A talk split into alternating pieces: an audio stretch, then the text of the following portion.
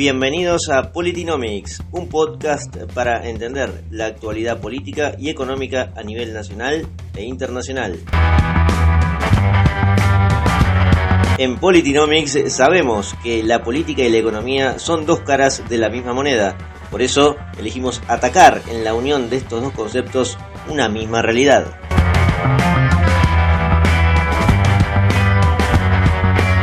Mi nombre es Eliseo Bottini y hoy nos adentramos en el mundo de la filosofía y la cultura, como siempre para ayudarnos a entender la realidad.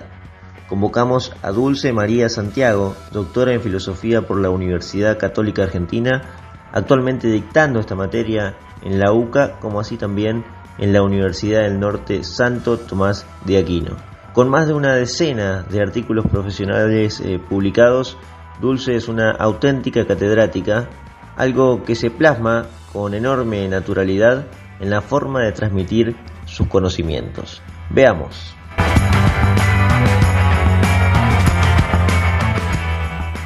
Dulce, dado que usted dicta la materia eh, de introducción a la filosofía en la UCA y en distintas universidades, la primera pregunta que tengo para hacerle es sobre filosofía y es sobre en qué periodo de la historia de la filosofía podemos enmarcar eh, los momentos actuales y si podemos, de alguna manera, identificar eh, autores que sostienen esta actualidad desde el punto de vista teórico.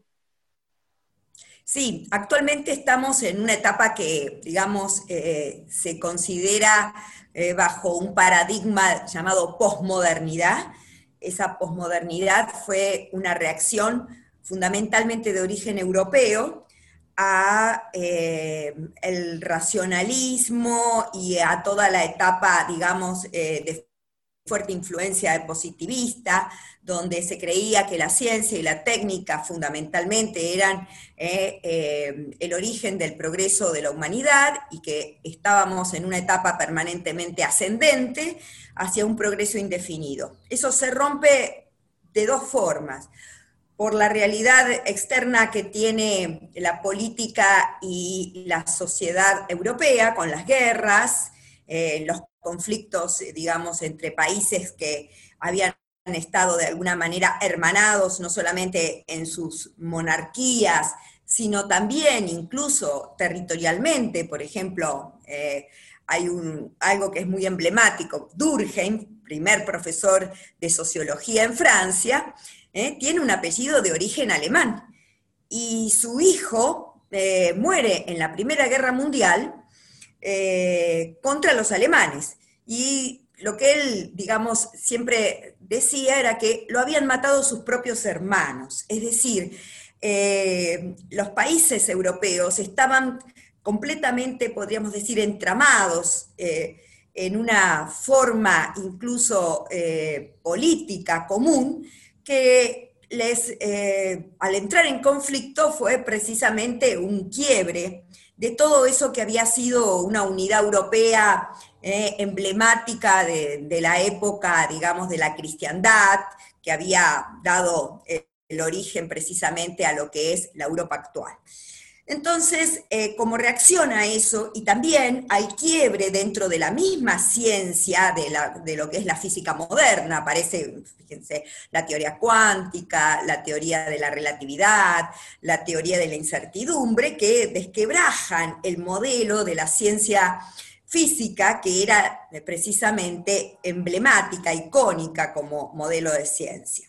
Y entonces esto produce un desencanto, que eso es la posmodernidad, de la razón. De esa razón, obviamente, una razón instrumental aplicada al conocimiento científico y tecnológico, y genera un nuevo paradigma, que se llama posmodernidad, precisamente como reacción a esa modernidad, pero que también, eh, como dice Bauman, por ejemplo, es una hipermodernidad, porque no es que eh, deja de existir eh, la ciencia y la técnica como fuente del progreso en la humanidad, sino que lo que se percibe es que esa ciencia y esa técnica son ambivalentes, es decir, por un lado es progreso, pero por otro también, piensa en el significado de la bomba atómica, todo el desarrollo de esto que podríamos llamar eh, eugenesia, ¿no? y la experimentación humana en la ciencia, termina como produciendo un quiebre, digamos, en esa idea de progreso y se genera entonces esta,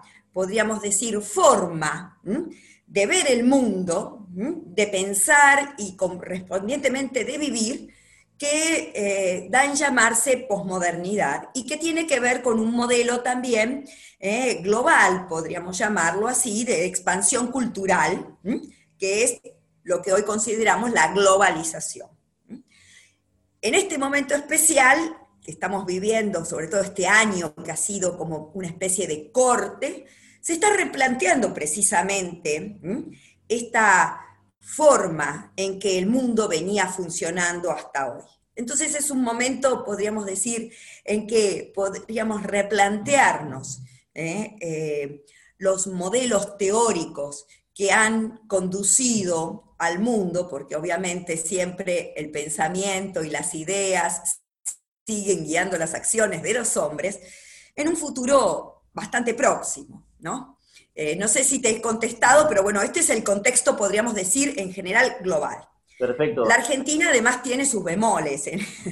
Claro, eh, cuando, cuando usted menciona lo de la globalización es algo que me interesa plantear un poco más adelante, pero me gustaría, ya que menciona este año tan particular para nosotros, para el mundo en general y para nosotros en particular, los argentinos, me gustaría preguntarle qué corriente filosófica podemos utilizar para comprender todo lo que ocurrió este año a raíz de los gobiernos en todas partes del mundo que han intentado con diferentes eh, modelos de cuarentena, regular la vida y los comportamientos de todos los ciudadanos. ¿Hay alguna forma desde la filosofía para entender lo que ha ocurrido? Eh, como expliqué lo que era la posmodernidad, el pensamiento filosófico de la posmodernidad es fundamentalmente un nihilismo vitalismo. Y esto no significa, o sea, a veces la palabra nihilismo suena a algo de pesimismo, sino que en realidad lo que significa ¿verdad? auténticamente, filosóficamente el nihilismo es la supresión de los valores absolutos y la aparición de nuevos valores, que son valores vitales. El mundo está asignado fundamentalmente por valores de tipo vitales, ¿no? Es decir, eh, que tienen que ver con la inmediatez, el disfrute, el sentir, la emoción, que reemplaza a la razón de la modernidad, y eso es precisamente, podríamos decir, eh, la cultura dominante. Eh, vemos permanentemente expresiones como hace lo que te gusta, hace lo, que sentís, hacelo ya. Bueno, esto tiene que ver con precisamente este pensamiento posmoderno.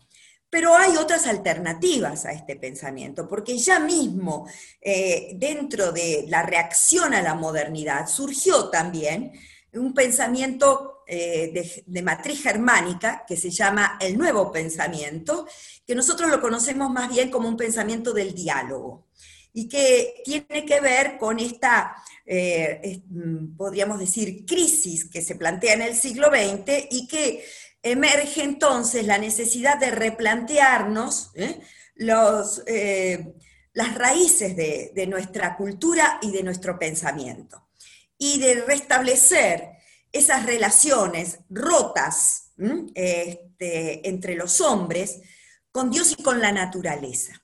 Y entonces volver a establecer esos lazos que relacionan al hombre eh, estructuralmente ¿eh? con lo absoluto, con los demás en la vida social, en esos lazos que se han ido, podríamos decir, destruyendo, y también con la naturaleza. Hoy el paradigma socioambiental es precisamente lo que se está proponiendo como eh, una necesidad urgente de establecer para, como modelo para replantearnos eh, nuestra vida futura.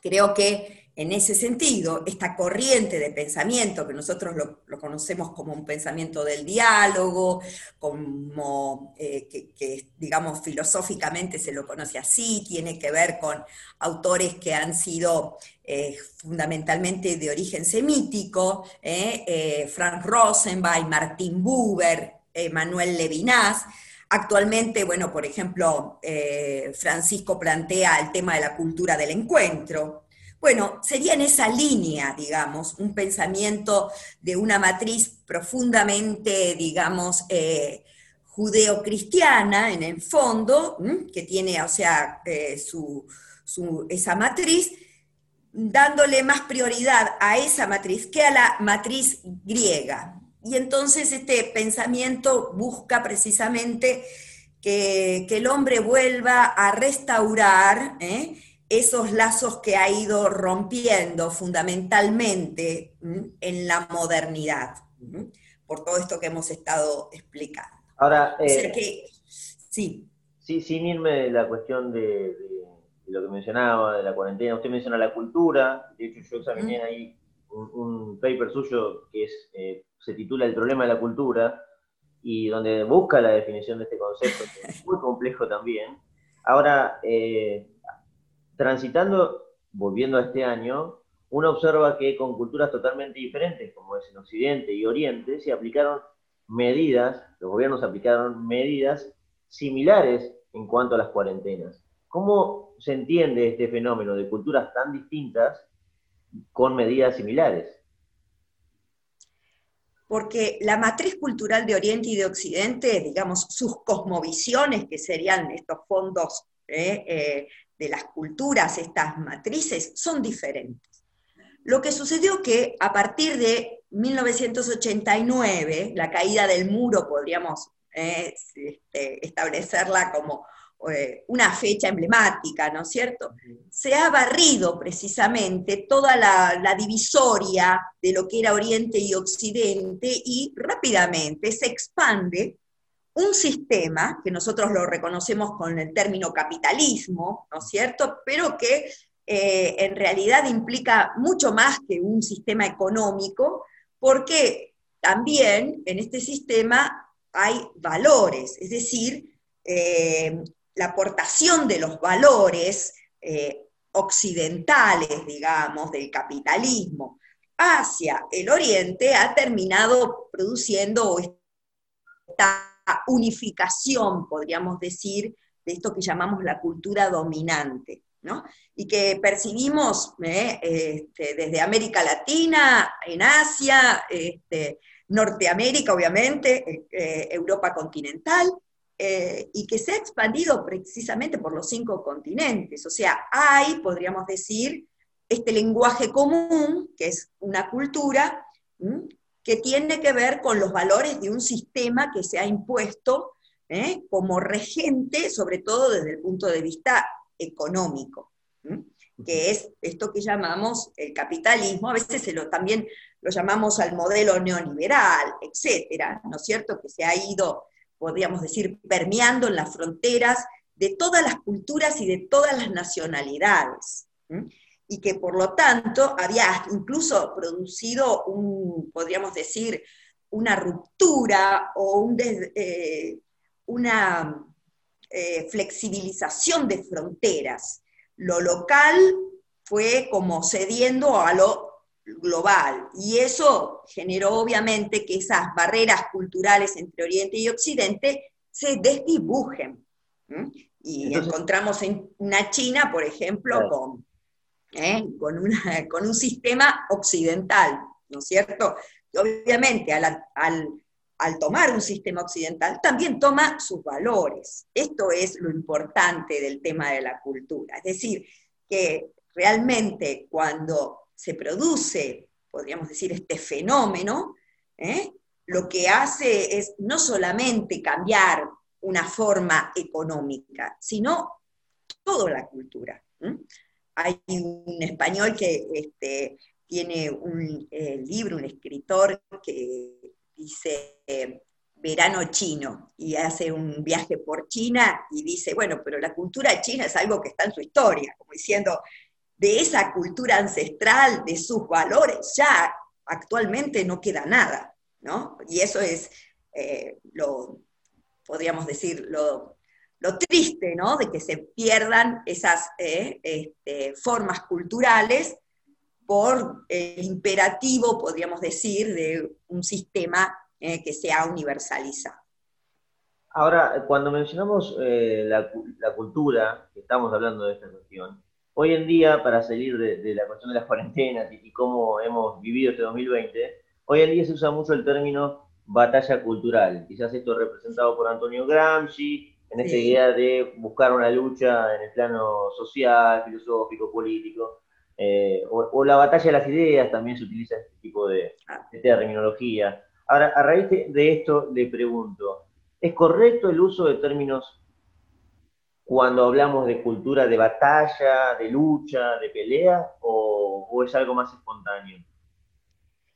Eh, la cultura implica sedimentación de costumbres, de valores, es decir, algo que, digamos, tiene que ver con eh, la apropiación, ¿no?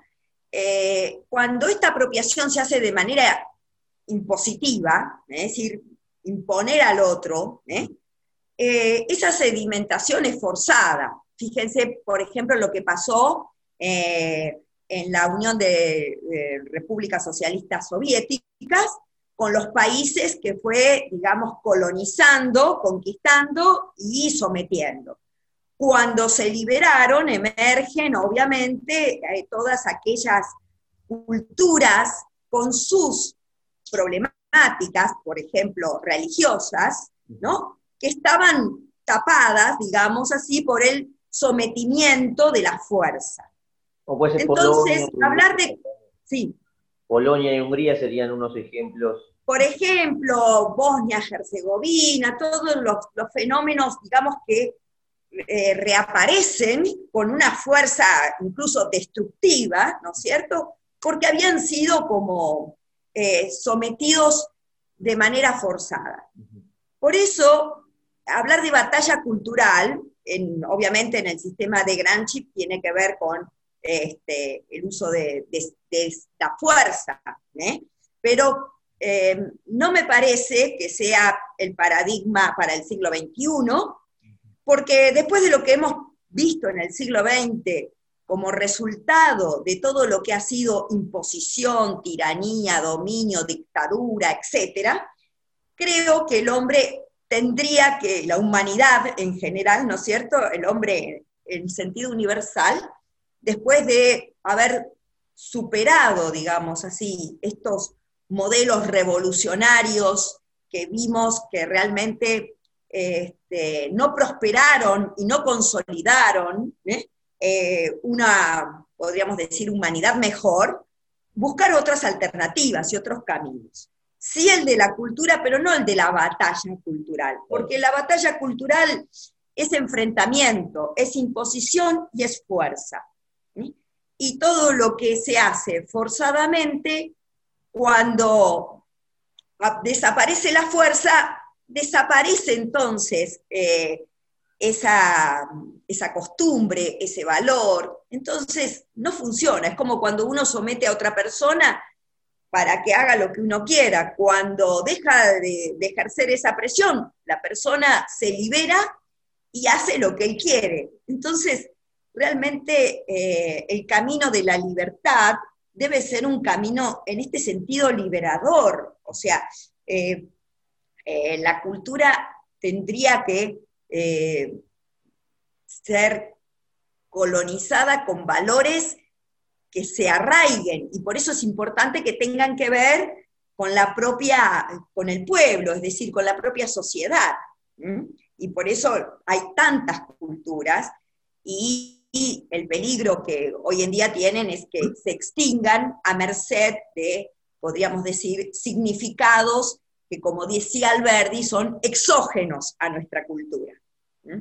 Ahora, claro, se plantea como una especie de orden espontáneo que nazca ese, esa identificación cultural. Ahora, hoy en día, lo que tenemos eh, eh, a diario, digamos, es, son intentos de ingeniería social, son intentos de la verticalidad de imponer eh, ciertas culturas, ciertos eh, comportamientos. Y no sé cómo podemos relacionar eso con el postmodernismo, pero la pregunta sería si han tenido o no resultados finalmente esos intentos de organizar la sociedad desde arriba, desde el plano cultural. Hay siempre formas, podríamos decir, de poder y de dominio que tienen que este, eh, existir ¿eh? Eh, en una sociedad. ¿no? Como el hecho de que haya normas, etc. Hoy esta dominación está, podríamos decir, eh, llevada a cabo sobre todo de una manera bastante tecnocrática. hay, podríamos decir, un control este, de la ciudadanía, no solo acá en Argentina, sino en el mundo entero, ¿no es cierto?, que produce, podríamos decir, diferentes formas de dominación y de control que están realizadas a través de esta herramienta tecnológica que permite, eh, este, podríamos decir, el conocimiento, en este sentido, como decía Foucault, conocer es poder, para el ejercicio de eh, ciertas formas de poder. Lo que sucede es que eh, las, las sociedades están constituidas por seres humanos que son seres singulares y que pertenecen a un grupo social con valores compartidos, por lo menos de manera este, bastante eh, común, no siempre, porque hoy la mayoría de las, de las sociedades son multiculturales. Pensemos lo que es hoy Francia, por ejemplo, ¿no es cierto? O, bueno, Argentina en eso, podríamos decir, ha sido siempre el, eh, eh, el modelo de integración humana mm, más este, eh, completo que ha existido en toda la humanidad. No solo se da una integración, podríamos decir, étnica, cultural, entre la conquista española y los pueblos indígenas, eso que llamamos el mestizaje, sino que también hemos tenido una contribución, podríamos llamarla así, inmigratoria riquísima. Y en este sentido hasta superamos a Estados Unidos porque ellos no tuvieron tanta integración como tuvimos los eh, hijos de españoles con eh, las culturas eh, originarias. Entonces, tenemos la mayor integración con sus, obviamente, defectos, porque las integraciones no son eh, fáciles, ¿eh? son costosas, pero, digamos, acá han convivido y siguen conviviendo todas las razas, culturas, religiones, y de alguna manera somos un modelo, no solo multicultural, intercultural para toda la humanidad. En este sentido, esta síntesis tan rica que somos, que nunca la valoramos suficientemente, es que los demás no entienden cómo, cómo logramos convivir sin guerras perpetuas entre religiones, culturas, orígenes de, distintas nacionalidades, eh, nos permiten de alguna manera una síntesis de lo humano bastante rica y también una posibilidad ¿eh? de mostrar eh, la, convivencia de lo multicultural con una forma de dominación, podríamos llamarla global, que es precisamente lo que eh, ha hecho la tecnología producida por el propio hombre, ¿no es cierto? O sea, cuando caemos en la cuenta de que este control eh, ha sido precisamente causado por el hombre y no por la naturaleza, este, a veces eh, nos replanteamos qué es lo que hemos querido hacer con, eh, con la humanidad, los seres humanos. Ahora, eh, y ya para, ir cerrando y no tomarle más tiempo, hablamos de, usted mencionó lo del multiculturalismo, ¿no? Y, que está conectado con la globalización en parte, que también ha mencionado a lo largo de la entrevista. Ahora, más allá de las virtudes, usted menciona los defectos. Me gustaría entrar en ese capítulo porque evidentemente vemos en el mundo problemas políticos derivados de, este, eh, esta unión o, choque de culturas, por ejemplo en Europa con la inmigración constante musulmana eh, y ese, eh, ese, ese, multiculturalismo que deriva en problemas políticos con surgimiento de partidos que tienen propuestas eh, en contra de la, liviana política de fronteras eh, libres, digamos, eh, mismo en Estados Unidos con el fenómeno de Trump. Entonces, para ahondar en los defectos que tenemos presente hoy que tienen derivaciones políticas, ¿cuáles serían esos defectos y cómo se podrían atenuar? Sí. Hay, podríamos decir, dos formas de encuentros o desencuentros o de contactos culturales. El multiculturalismo lo que propicia es una convivencia de diferentes culturas sin pretender que haya integración, sin pretender que haya una comunicación, ¿eh? este, y obviamente tampoco esto que nosotros llamaríamos un mestizaje, ¿no? Con lo cual, cada uno, digamos, respeta la cultura del otro, pero sin compartir valores en común, etc. Y Europa se ha caracterizado precisamente por eh, toda su historia, vivir de alguna manera expulsando a sus invasores. Lo ha hecho desde, bueno, desde que los moros entraron en el 711, ¿no es cierto?, por Gibraltar, luego todas las corrientes eh, que venían eh, desde el este y que sobre todo en los países de Europa del Este, eh, que operaban como una especie de cortina, trataban de alguna manera de frenar esas invasiones. Y también el Mediterráneo ha sido, como podríamos decir, otra de las vallas que ha tenido para poder eh, este, eh, expulsar a sus invasores. O sea, es la, podríamos decir, la historia de Europa. Por lo tanto, la multiculturalidad es un recurso al cual hoy tiene que apelar porque esas invasiones que antes se producían de una manera, eh, podríamos decir, agresiva, ¿no? invasiva, hoy tienen otra forma, hoy vienen en botes, eh, vienen huyendo del hambre, vienen huyendo de las guerras, y de alguna manera Europa no sabe cómo resistir, ¿eh? no es la guerra, porque están desarmados, pero también están hambrientos, están necesitados. Y obviamente la convivencia se le hace muy difícil porque en este sentido Europa ha sido siempre muy monolítica culturalmente, es decir, eh, eh, ha visto en, esta, en esto que llamamos la cultura europea, ¿no es cierto?, fundada precisamente con esa idea de, de cristiandad, etcétera, la, unidad que necesitaba para eh, repeler a las diferencias, sean judíos, sean musulmanes, etcétera. En cambio, nosotros llamamos a los europeos, ¿eh? Los invitamos. Es más, Alberti puso en la Constitución incluso la tolerancia religiosa para que vengan. Es decir, tenemos una historia totalmente diferente. En este sentido, hemos sido, quizás por necesidad, hospitalarios. Obviamente que eso lo hizo Alberdi y toda la generación del 37 porque consideraban que los ciudadanos eran los descendientes de europeos. Y los personajes propios, ¿eh? que eran el gaucho, el indio, no accedían a esa ciudadanía. Y entonces, obviamente, tenía que ver con esta búsqueda, podríamos decir, ¿eh? en, lo distinto, para que se integrara con lo nuestro y pudiéramos, obviamente, gobernar es poblar. El problema de la Argentina es la extensión. ¿eh? Entonces, con esas premisas, ¿eh? podríamos llegar a ser la Argentina moderna que soñaron la generación del 37.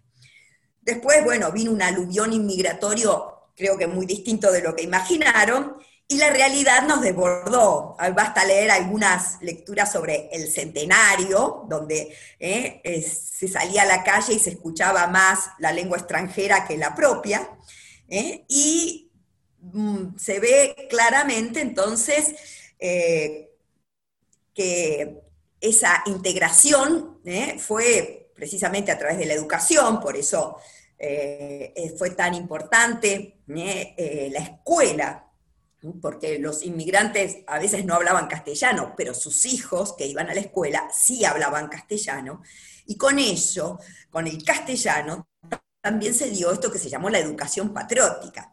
Es decir, hubo, podríamos decir, un plan de integración muy exitoso. ¿eh? con, algunas, obviamente, este, con algunos defectos, sobre todo vistos hoy en día, es decir, retrospectivamente podemos ver los defectos, pero realmente eh, el proyecto fue eh, una labor de una ingeniería social, podríamos decir, excelente, porque sin demasiados conflictos se integraron piensen, hijos de armenios, sirios libaneses, judíos con, eh, a lo mejor con palestinos, que allá se peleaban y acá a lo mejor compartían eh, un asado, ¿no es cierto? Como pasa en algunas provincias hoy en día todavía.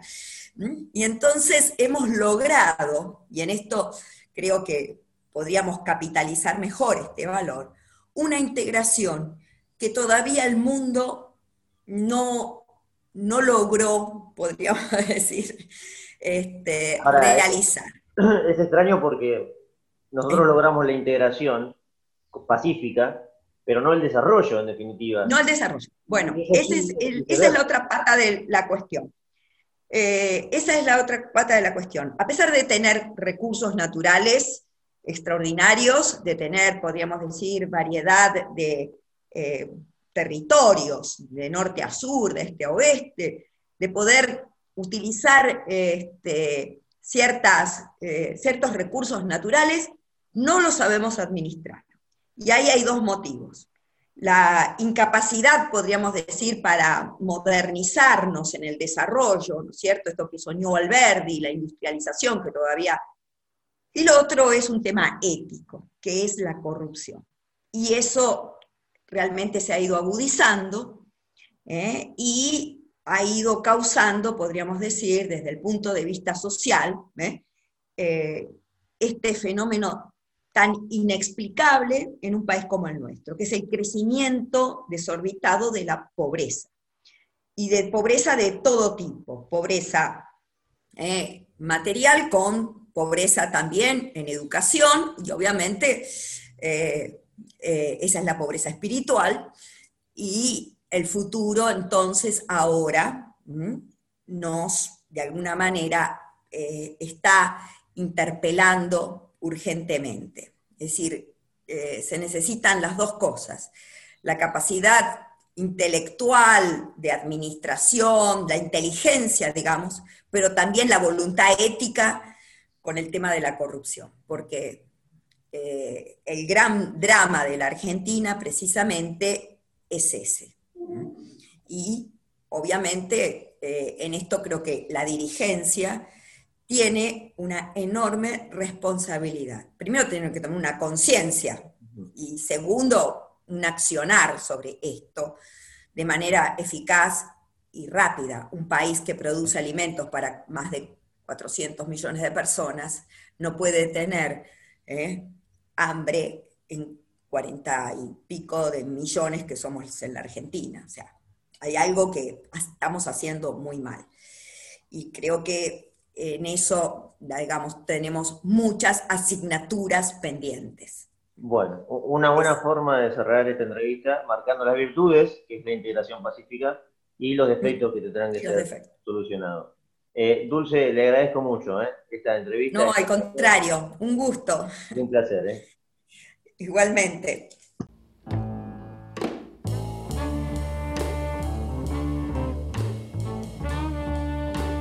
Postmodernismo, globalización, multiculturalismo, esta serie de conceptos eh, tan activos en el mundo académico, a veces no logramos percibir que son un componente transversal a la hora de analizar cuestiones políticas y, económicas. Por eso, la claridad con la que explica Santiago, propio de alguien con vocación para la docencia, es fundamental para agregarle más valor a esa mirada a veces tan incompleta de las cosas que pasan día a día sobre nosotros. Realmente espero que hayan disfrutado este episodio tanto como yo. Si fue así, ya lo saben, se pueden suscribir a este podcast en Spotify, Anchor, Google Podcast o la plataforma que más prefieran. O me pueden seguir a mí en las redes sociales, en Twitter, arroba eliseo-95. Nos encontramos, como siempre, el próximo fin de semana con un nuevo capítulo de Politinomics.